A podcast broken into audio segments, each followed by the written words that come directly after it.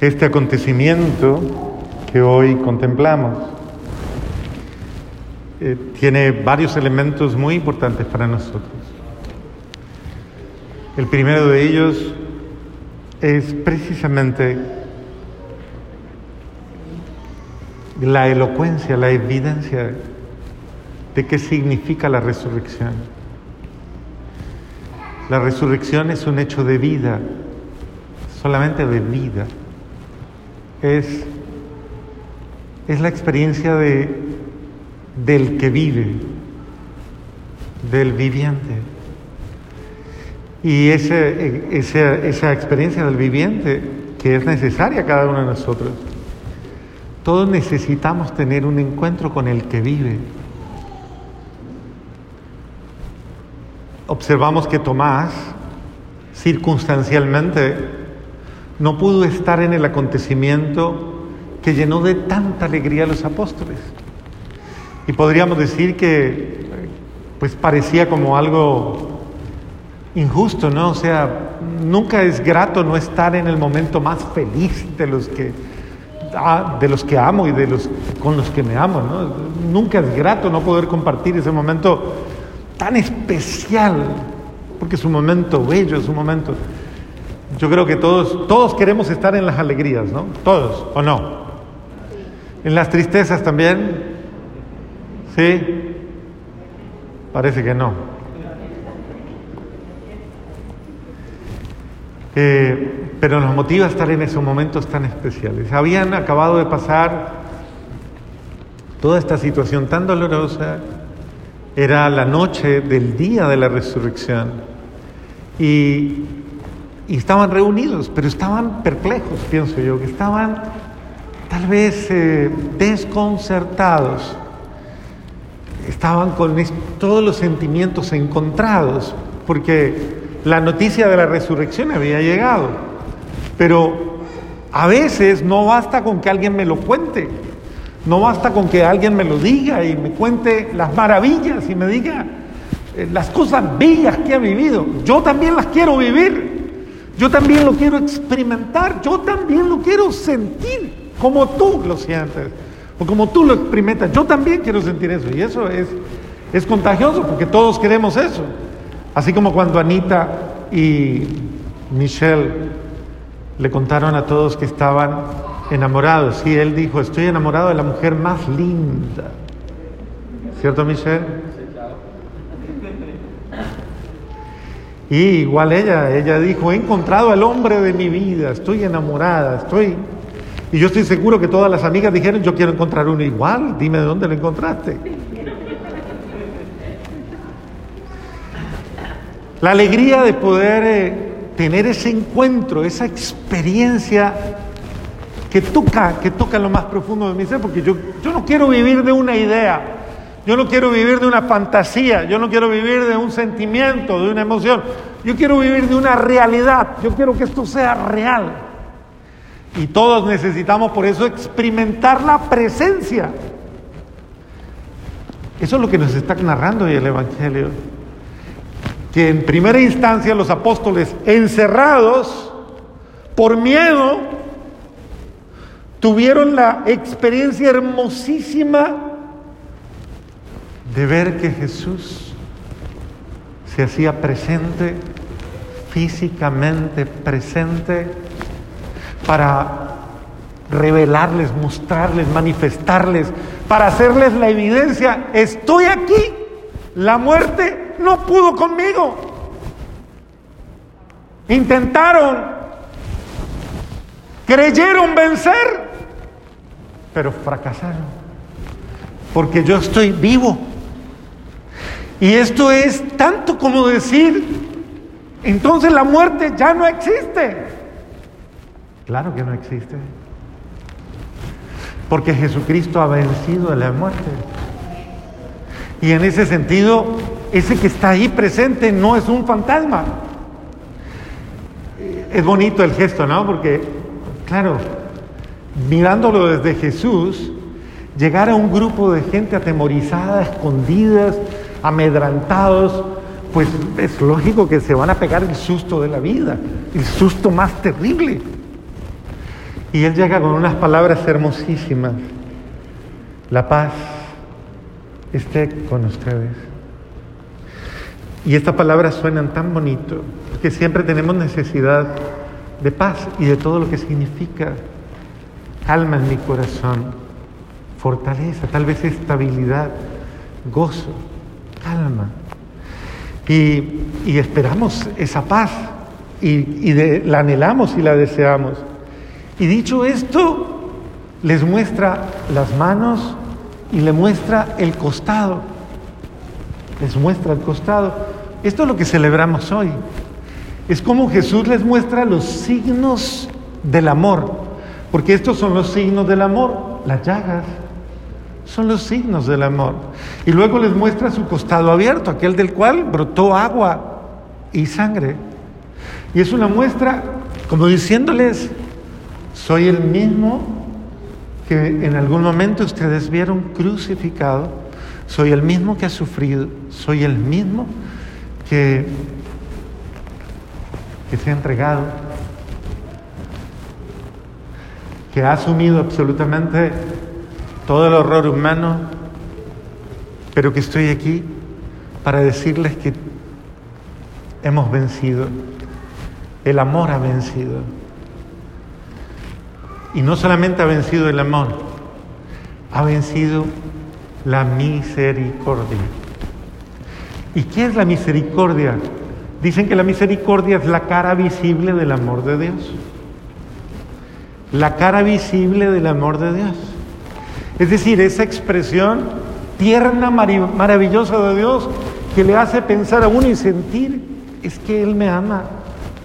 Me ama y me ama incluso superando mis dudas, mis temores, mis angustias, mis inseguridades, y quiere estar conmigo y quiere revelarse a mí para que yo tenga una experiencia de su amor. Y dice,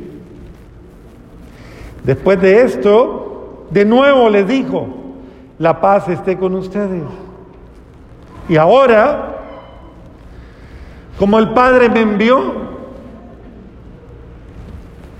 hace un gesto, me parece muy simpático ese acontecimiento, hace un gesto, sopla sobre ellos, sopla, la fuerza de su espíritu, como infundiendo un nuevo aliento, un nuevo ánimo. Recuerden ustedes una expresión que, es eh, eh, hebrea, que se llama el ruah, que es el espíritu de Dios, el aliento de Dios. Es una forma de bendecir, es el aliento de Dios que da vida. Y como infundiendo ese espíritu, ¿se acuerdan los huesos secos de Ezequiel? ese desierto de, de huesos secos y, y, a los cuales Ezequiel profetiza y da vida a esos huesos secos. De la misma manera el Señor está haciendo sobre sus apóstoles, sopla sobre ellos para infundirles la fuerza del Espíritu Santo y engendrar en ellos, generar en ellos, motivar en ellos, casi podríamos decir, producir en ellos hombres de fe hombres de espíritu, hombres de un espíritu superior, de un espíritu de esperanza.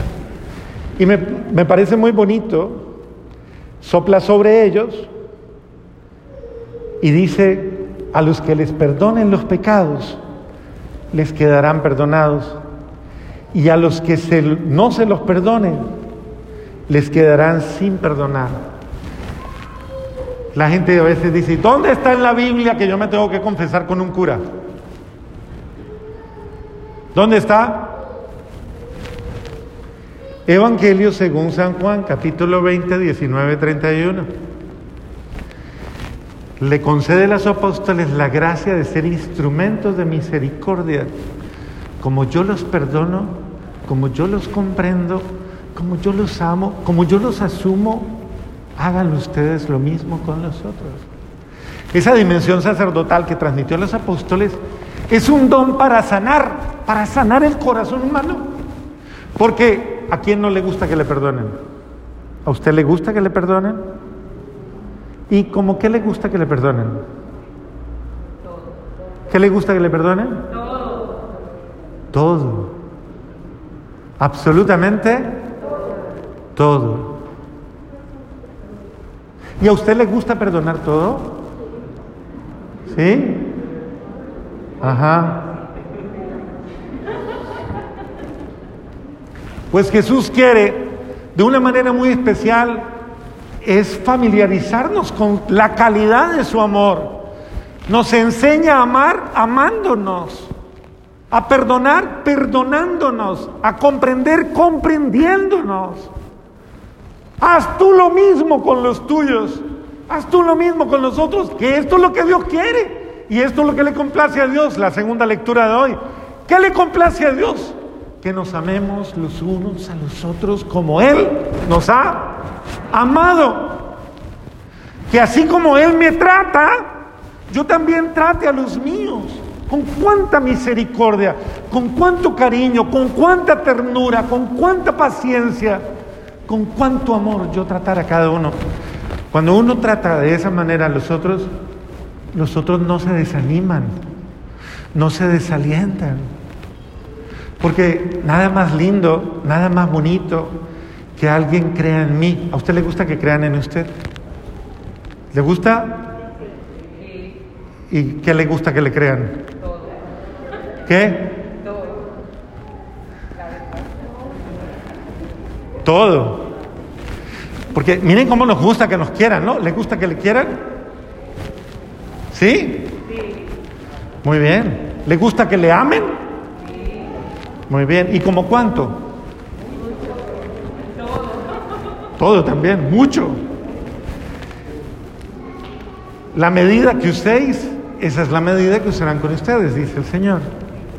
Pero ámense como yo los amo. Con ese mismo amor, ámense. Y que ese amor sea muestra, muestra, evidencia. Hay uno de los detalles importantes y es rescatemos la evidencia del amor.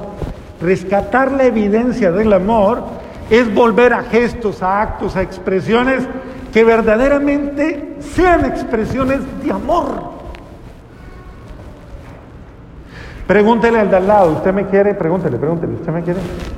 Pregúntele. Pregúntele, ¿usted me quiere? Pregúntele, pregunte, pregunte. ¿Me quiere o no me quiere? Ahora pregunte. Si me quiere, ¿por qué me trata así? Pregúntele, pregúntele.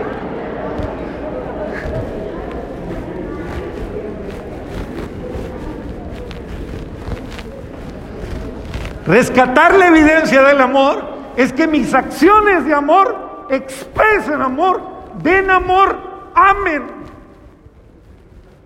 Que yo sea amado eficazmente, efectivamente.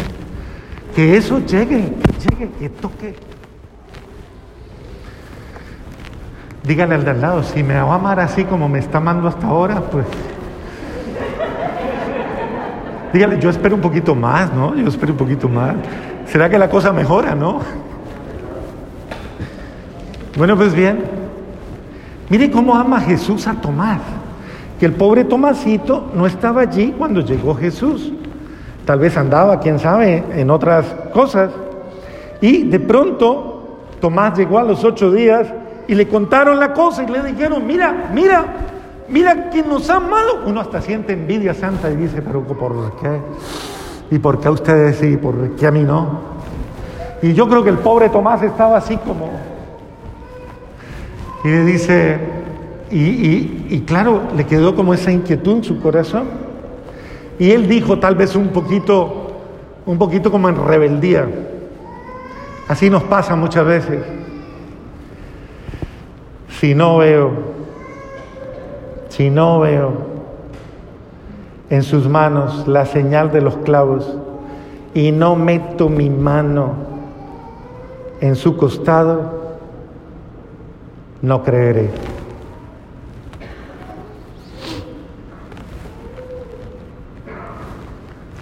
Eh, ¿Usted alguna vez ha dicho así? ¿Usted le ha dicho? No le creo. ¿Usted ha dicho? Si yo no lo veo, ¿cómo es que dice? Si no lo veo, no lo creo. Bueno, el apóstol Santiago dice una expresión que es muy parecida, dice, muéstrame tu fe con obras, que yo por mis obras te mostraré mi fe. Sería tan fácil como decir, muéstrame tus expresiones de amor, muéstrame tus expresiones de amor. O muéstrame tu amor en expresiones concretas. Y eso se concreta en muchos detalles de la vida, ¿no? Muchos detalles de la vida. En los cuales nosotros esperamos que el otro sea que sea evidente en ese amor, que sea elocuente en ese amor. Bueno, él quería tocar, él quería ver, él quería palpar, él quería sentir. Yo quiero, necesito. Y el detalle tan bonito es que Jesús vuelve otra vez y lo llama a Tomás y le dice, primero la paz sea con ustedes y luego Tomás, ven aquí. Aquí están mis manos. Yo, yo no me imagino qué pudo haber sentido Tomás. Es un sentimiento muy fuerte porque al mismo tiempo es de, una dicha inexplicable poder tocar las llagas de Jesús, pero también tuvo que ser un momento muy vergonzoso. Porque, ¿por qué soy tan incrédulo? Y ahora mete tu mano aquí en el costado, siéntelo. Mira que es de carne y hueso. Mira que esto no es mentira. Es alguien real el que te ama. Y ya no seas incrédulo, sino... Mi mamá dice una frase que yo siempre he creído que es muy cierta. Dice, obras son amores, ¿y qué? ¿Y no? ¿Y no? ¿Lo entendió? ¿Cómo es? ¿Obras qué? Son amores y no. Eso quiere decir, si tú amas a alguien, demuéstralo con obras.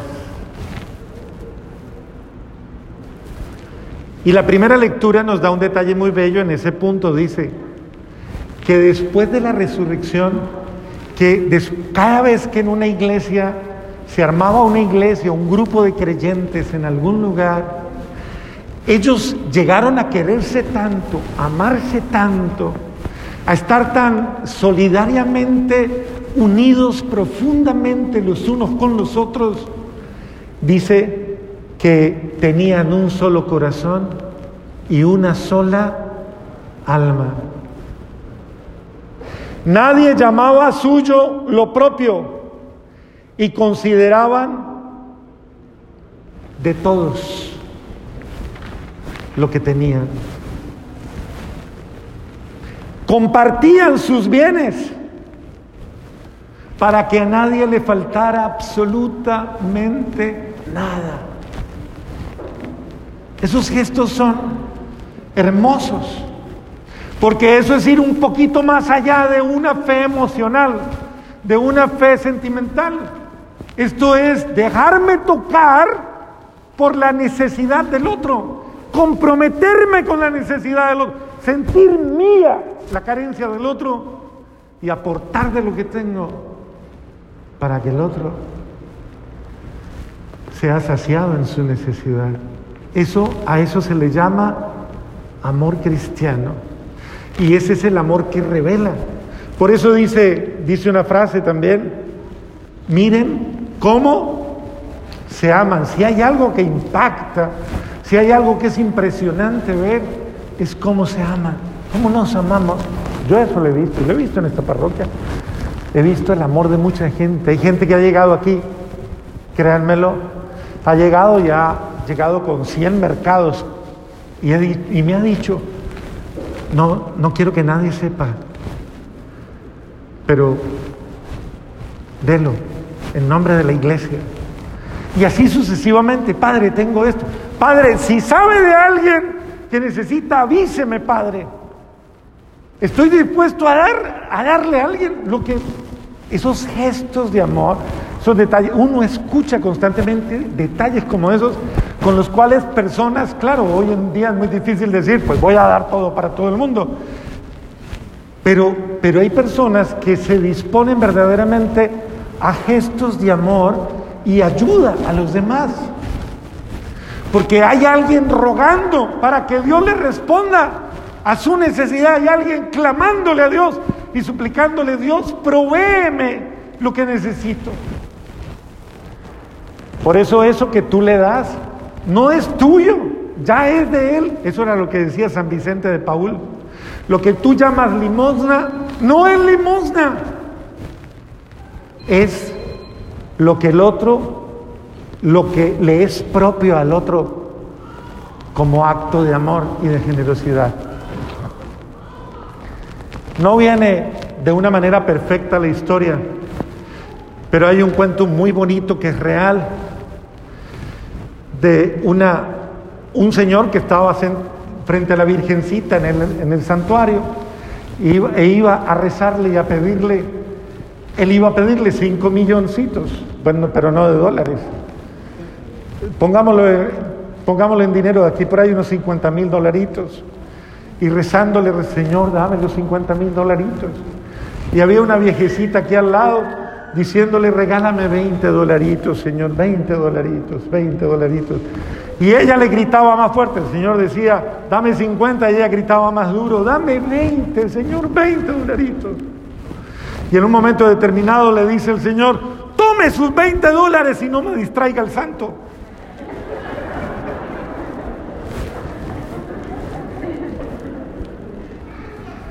A veces Muchas veces eh, hay alguien clamando y gritando que yo me compadezca de él, que yo mire su necesidad y yo resuelva, no en la actitud que este Señor le resuelve, sino en una actitud verdaderamente generosa, de cariño y de amor. Todos estamos llamados en la iglesia a hacer mucho más suave la carga de todos los demás. A eso se le llama misericordia. Misericordia no es que se me aparezca Dios.